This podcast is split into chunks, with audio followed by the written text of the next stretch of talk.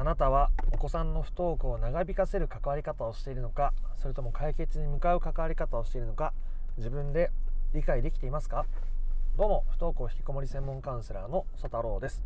今回の配信テーマはですねお子さんの不登校を解決する関わり方が自分ができているのかあその反対に悪化させる関わり方をしてしまっているのかその違いをちゃんと理解できているのかっていうことを分かりやすくお伝えしたいなと思います。なるべく簡単な言葉で例え話を用いながらお話をしていきたいと思います。なので今回の音声を最後まで聞いていただくと自分がお子さんの不登校を悪化させる関わり方をしてしまっているのかということにおそらく気づくことができるようになってでどういう関わり方をすると解決に向かうのかっていうことも理解できるようになっていると思います。えなのでお子さんの不登校を解決していきたいというか自分の中の不登校という問題を解決していきたいという方はですね、えー、最後まで聞いてみてください。では早速本題に入ってまいりたいと思います。えどういう関わり方が良くてどういう関わり方が悪いのかですけどもこれをですね簡単な例え話をすると北風と太陽のお話ですね。北風と太陽の話の中で、えー、北かあ旅人がコートを着ていて、まあ、北風と太陽がどっちがあのコートを脱がせられるかっていう勝負をして、まあ、北風は自分が風ですからその旅人のコートを脱がせようと強い風を吹かせるけども、えー、吹かせれば吹かせるほど旅人はコートを強く握りしめてしまってコートは飛んでいかない。で今度太陽が出てきて太陽は脱がせようとすることなく自分が熱く、えー、燃えることによって旅人が暑いからコートを脱ごう。で自分から脱ぐ気にさせた。っていうお話ですね。でこれは相手を変えようとするよりもそうそうならざるを得ない環境に導くみたいな話だと思うんですよ。これは不登校引きこもりでも全くもって同じで、えー、北風的な関わりつまりそれは不登校引きこもりを解決できない関わりは相手を変えようとしてしまうことですね。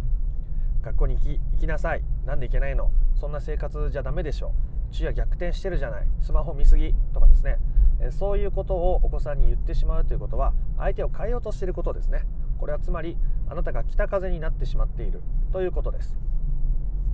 お子さんが何かしようとしていることに対して先回りをしてしまったり過度に干渉しすぎてしまったりすることによってこの北風的な関わりになっていってしまうわけです。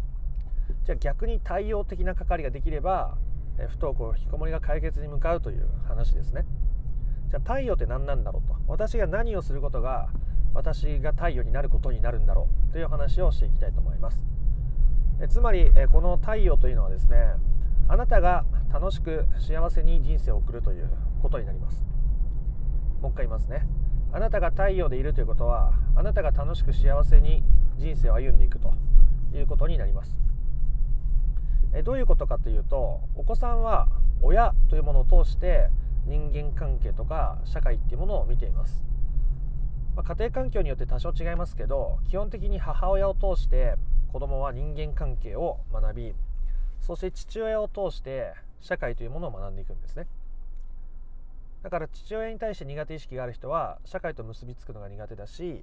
まあ、母親に対して苦手意識がある人は人間関係を結ぶのが苦手だったりするんです。全く分かれているわけじゃなくて、まあ、そういう要素がそれぞれ大きいっていうぐらいのもんですがあそういうことがあるんですね。つまり何を言いたいかというとお子さんは親っていう身近な大人を通して人間関係とか社会っていうものを勉強しているのでその親自身が社会とどう人間関係とどう結びついているのかっていうところが子供に多大な影響をもたらすっていうことですね。つまりそれはあなたが幸せに社会で活躍しているのか、まあ、活躍しているかどうかっていうのも幸せに日々人間関係を持てているのか、生活できているのかっていうことがお子さんにとってはものすごい大きな影響をもたらすわけです。つまりそれがあなたが太陽でいるということですね。あなたが太陽でいればお子さんは社会人間関係に希望を見いだしやすくなります。だってお父さんお母さんがそうだから。でそのお父さんとお母さんはあなたに強制することがありません。その太陽のような親はですね。あなたも外に出なさいとか友達にはこういうふうにしなさいということはしません。そういうこうあるべきこうせねばならないという思いから離れて自由に振る舞っているからですね。だから他人に何かを強制することがありません。まるで太陽のようですね。太陽は僕たちに強制することはありません。時に暑すぎて大変だなと思う時もありますけど、え基本的に太陽というものはこちらに何か強制しようとするものじゃありませんね。なので、えー、あなたが太陽でいるために、えそういうあり方に自分を変えていく必要があるということです。自分の在り方ですね。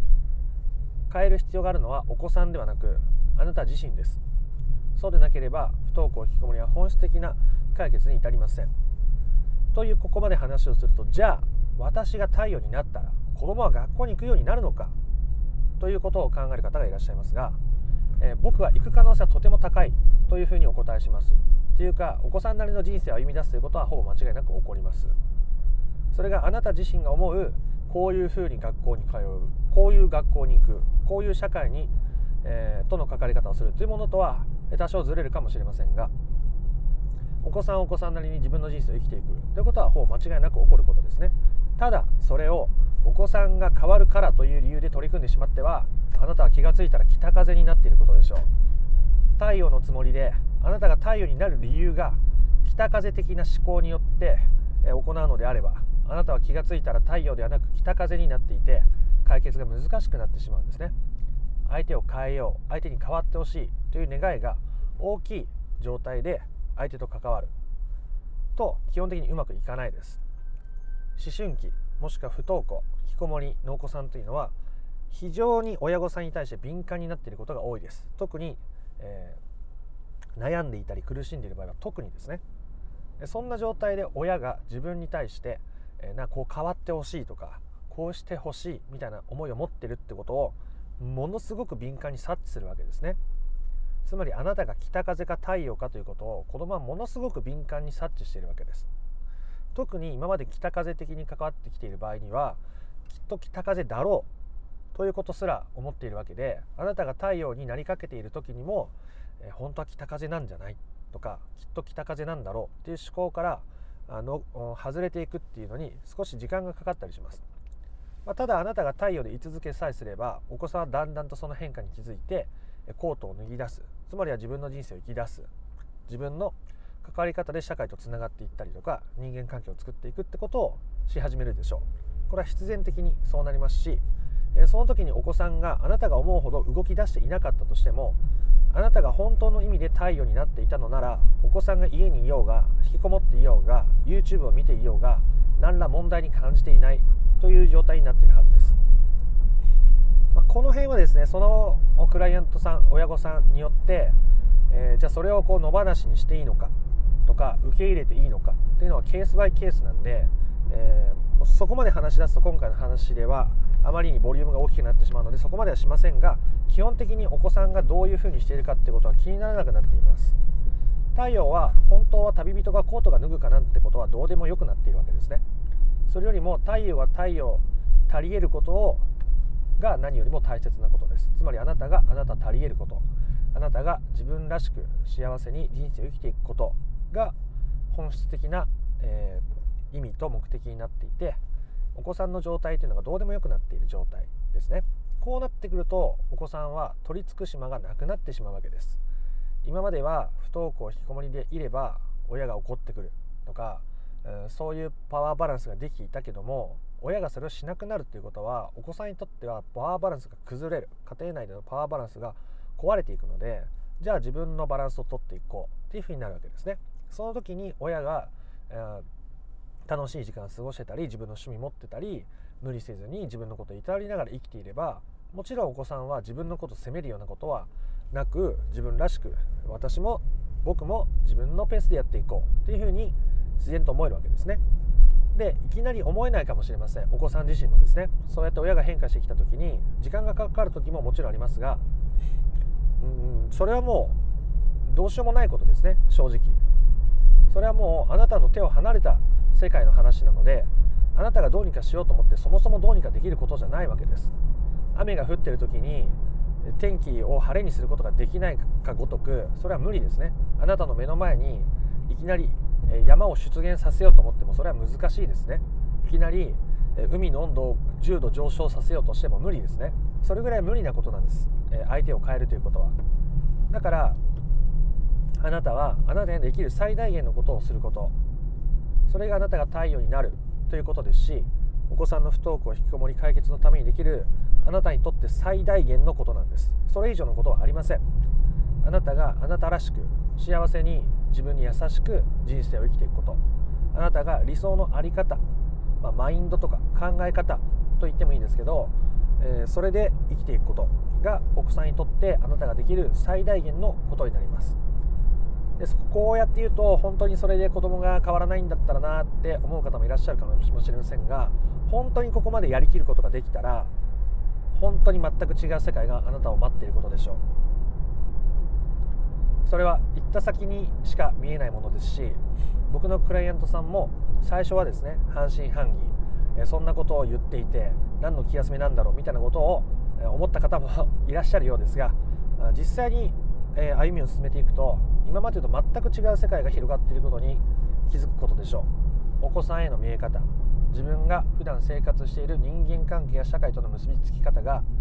極めて大きく変化していくからですね。僕自身ももちろんそんな苦しい状況に置かれたことがあって今があるのであの頃は本当に大変だったなと思うし、まあ、あの頃はあの頃で僕も一生懸命やってたけど難しい方法ばかり選んでしまって表面的なアプローチばかりしてしまって結果結果が伴わないし自分は苦しいしすごく大変だったなと思いますね。なのであなたも変われる可能性は大いにあります。僕の音声をここまで聞いてるわけですからなおさら可能性は高いと思います。あなたが本当にどうありたいのかこのまま北風で居続けたいのかまずは自分が北風になってないかということを考えてみてください。もしなってるかもしれないと思ったら太陽でありたいかどうか自分の手に胸を手に当てて聞いてみてください。太陽になりたくないなれないなれないことはないと思うんですけど僕はですね僕は思っていますがなりたくないって思ってるんだったらまだ変わる時じゃないかもしれませんね。多分僕の、まあ、音声を続けて聞くか、まあ、セッションを受けたりするほどではないと思います。音声を続けて聞いていくうちに変わるかもしれないんですけど、えー、なんで、えー、自分が太陽でありたいのか自分にとって太陽であるってどういうこと？どんな行動をすること？どんな考え方をすること？どんな生活を送ることちょっとでもいいので考えてみてください。それがあなたを解決に導いてくれる大切な指針になるはずです。それではですね今回もしっかりお話をさせていただいたと思います。あなたが北風でありあり続けるのか北風の部分があるのかということをまず確認してあなたが太陽になりたいのかあなたにとって太陽であるとはどういうことなのかを考えてみる。結構ボリューミーな内容になってしまいましたがああなたが本当に解決に至りたいという気持ちがあると思ってこんな話をしてみました。今回の話が良かったなと思った方はいいねやコメントをお願いいたします。もっと詳しく知りたいよと。方はですね、え不登校引きこもり解決のための三種の神器という動画セミナーを無料でプレゼントしているので、え説明欄の方から公式 LINE に登録をしてみてください。無料でプレゼントしております。